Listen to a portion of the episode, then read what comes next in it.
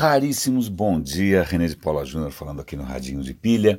É, eu faz um bom tempo já que eu comecei um, algo que eu não consigo mais parar, que é criar pequenos memes inspirados no estranho fenômeno, nesse estranho universo das palestras e dos eventos, sobretudo de digital.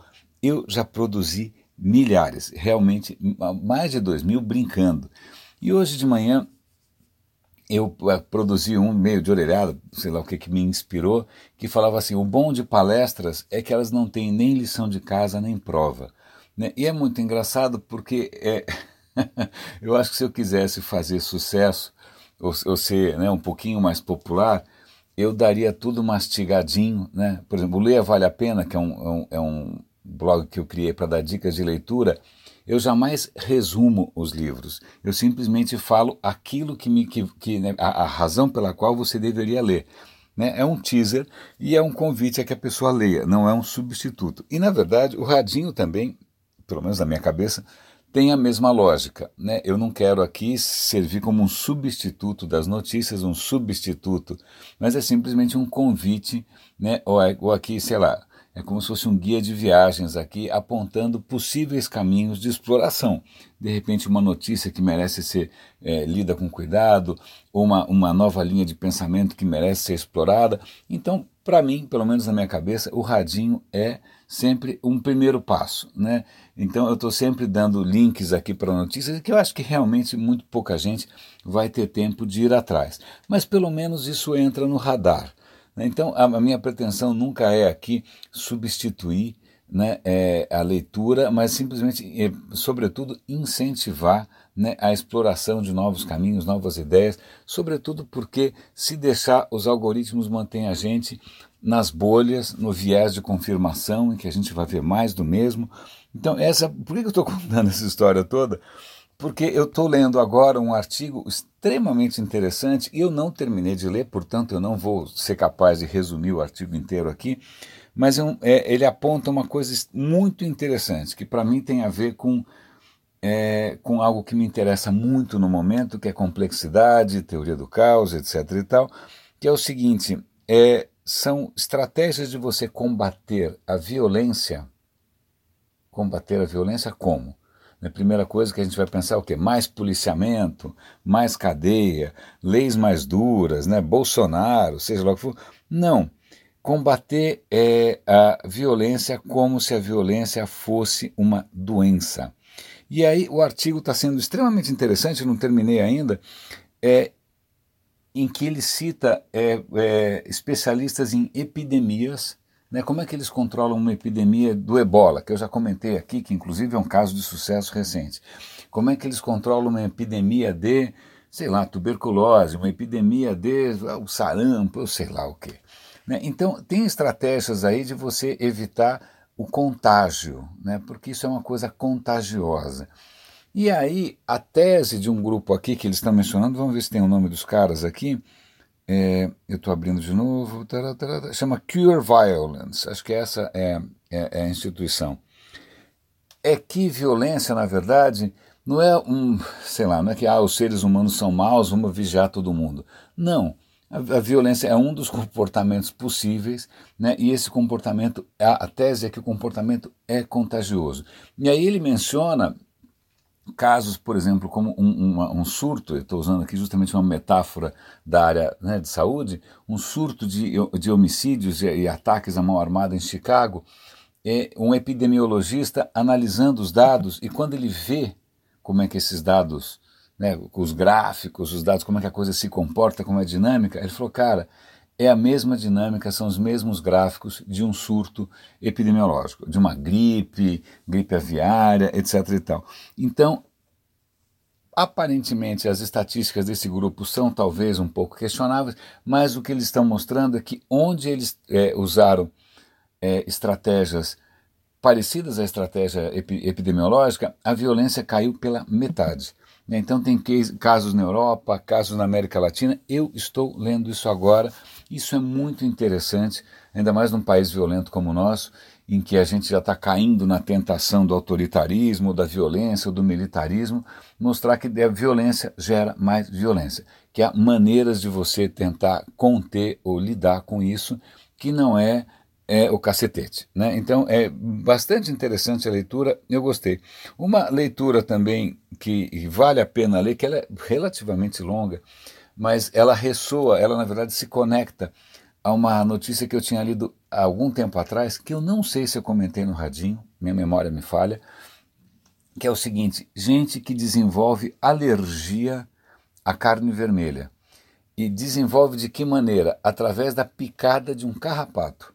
São, é, é, eu lembro que naquela vez era um caso de uma garota nos Estados Unidos, e aqui de novo a história começa com outro, um homem tal, americano. Mesma história, o cara foi passear no meio do mato, levou uma picada de um carrapato engraçado, e aí, tempos depois, ele desenvolve uma reação violentíssima a qualquer tipo de carne vermelha. Né? E naquele, naquele primeiro artigo não tinha tantas informações quanto tem nessa, nesse artigo aqui, e é isso que eu quero comentar com vocês. A questão é a seguinte: bom, deve ter gente apavorada com medo de pegar alergia à carne vermelha, porque eu sei que muita gente gosta de carne vermelha. Eu parei de comer, não sei, faz, faz quase 40 anos, ou, ou, talvez exatamente 40 anos. É, e, mas eu sei que tem muita gente apavorada aí com, ai meu Deus do céu, o que é que eu vou passar repelente contra esse maldito carrapato? Mas na verdade, é, essa história talvez seja a chave para entender justamente as alergias humanas. Por que, que a gente desenvolve alergias? Então já tem inúmeras teses. Ah, a gente tem alergia porque na infância a gente não foi exposto o suficiente a, a, a, a coisas que seriam agressivas, então o organismo não está preparado. Porque, na verdade, a alergia é uma reação destrambelhada. O corpo vai tentar reagir, erra a mão, né, e reage de uma maneira completamente desproporcional à causa, e isso pode causar danos à saúde, incômodos, etc. E tal. Quem tem alergia aqui sabe disso. O corpo reage inexplicavelmente mal.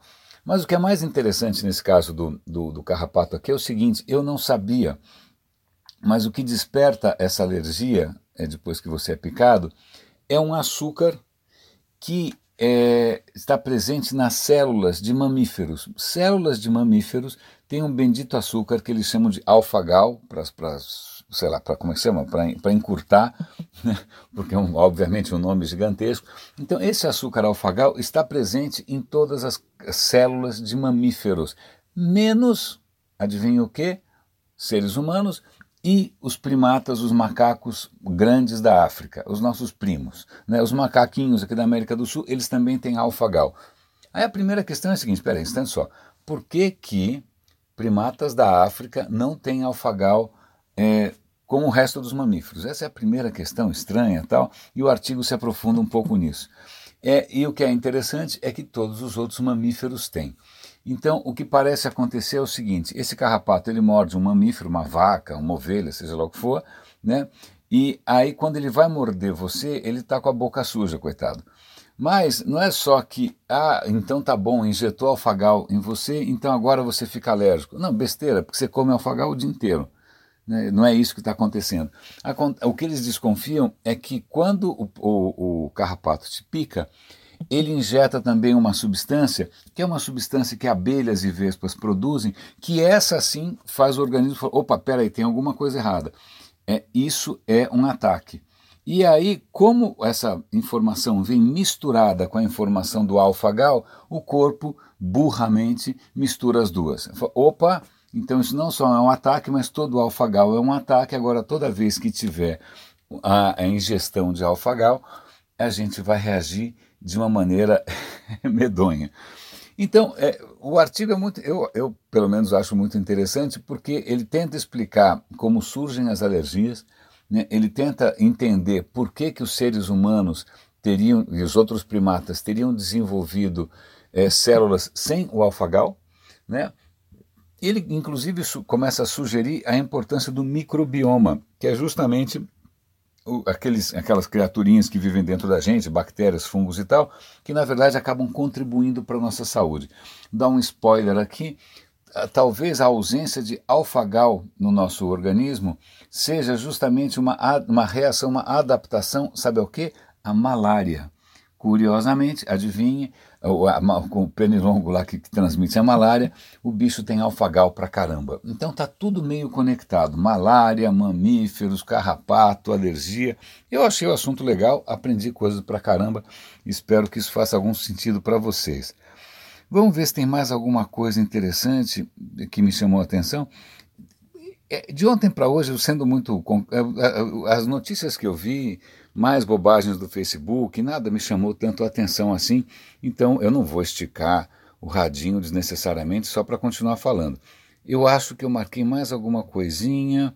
Deixa eu ver aqui, me dá um, um segundo. Uh, Trump, chega de Trump. Violência, acabei de falar. Uh, plá, plá, plá, plá, plá, plá, plá. Ah, aquecimento global, já falei tudo ontem. Itérbio, já falei tudo ontem. Cobalto, já falei tudo ontem. A genética versus eh, educação, já falei tudo ontem. Ah, isso é um artigo sutil, mas até que é interessante.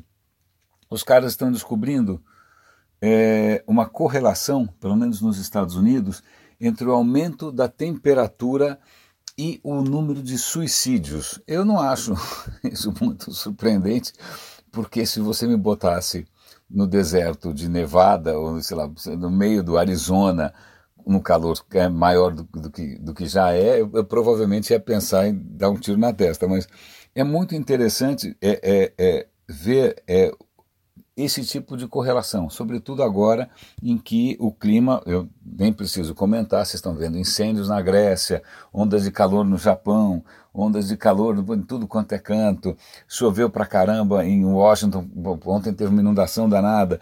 Quer dizer, os sinais estão por aí, mas é interessante ver o impacto disso, inclusive na saúde mental das pessoas. Isso realmente não me espanta, é, eu, eu não consigo entender é, quem gosta, de, bom, não vou entrar nesse mérito. Mais alguma coisinha? Meus caros, eu acho que é isso que eu tinha para comentar com vocês hoje.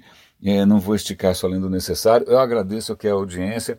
Espero que essa minha intenção aqui de mostrar e de abrir novos caminhos. Aliás, já que eu estou falando nisso, eu estou lendo um livro é, que está sendo divertidíssimo, porque o livro é completamente surtado, né, falando em surto, é completamente é, é, amalucado, que é o livro Antifrágil. Eu vou dar link aqui para o Antifrágil, e eu, eu, curiosamente tem até um pouco a ver com o que a gente falou aqui de alergias. O que o, o, o autor diz, na verdade, é que existem três caminhos possíveis. O caminho frágil é aquele em que você morre de medo que, que alguma coisa aconteça, porque se acontecer, você está frito, porque você é frágil. O outro caminho é o caminho robusto, que você tenta ser super forte para resistir a qualquer tipo de. Né, você tem, tem, que ser aquela coisa imutável, indestrutível. É lógico, até que uma, uma ameaça suficientemente grande acaba com você. E aí ele aponta um terceiro caminho que, por falta de melhor palavra, ele chama de antifrágil. Por que, que é antifrágil? Que são. É, por exemplo, o nosso sistema imunológico. Quanto mais você expõe o nosso sistema imunológico a pequenas ameaças, né, ao invés dele morrer ou ao invés dele virar, ele fica mais competente, ele melhora. Quanto mais você expõe uma pessoa a circunstâncias diversas, é, mais esperta ela fica. Quanto mais você expõe a uma economia né, a flutuações, a desafios, tal, mais essa economia também se torna fecunda e fértil. Então, o livro é muito interessante, tem a ver também com o sistema imunológico, curiosamente, e eu vou dar o link aqui. Eu não acabei, então, portanto, de novo, não estou resumindo o livro, estou simplesmente compartilhando com vocês o que me chama a atenção. Raríssimos, é, muito obrigado pela companhia, agradeço os comentários e, e o apoio eventual aí, e, e o compartilhamento também. Um grande abraço e até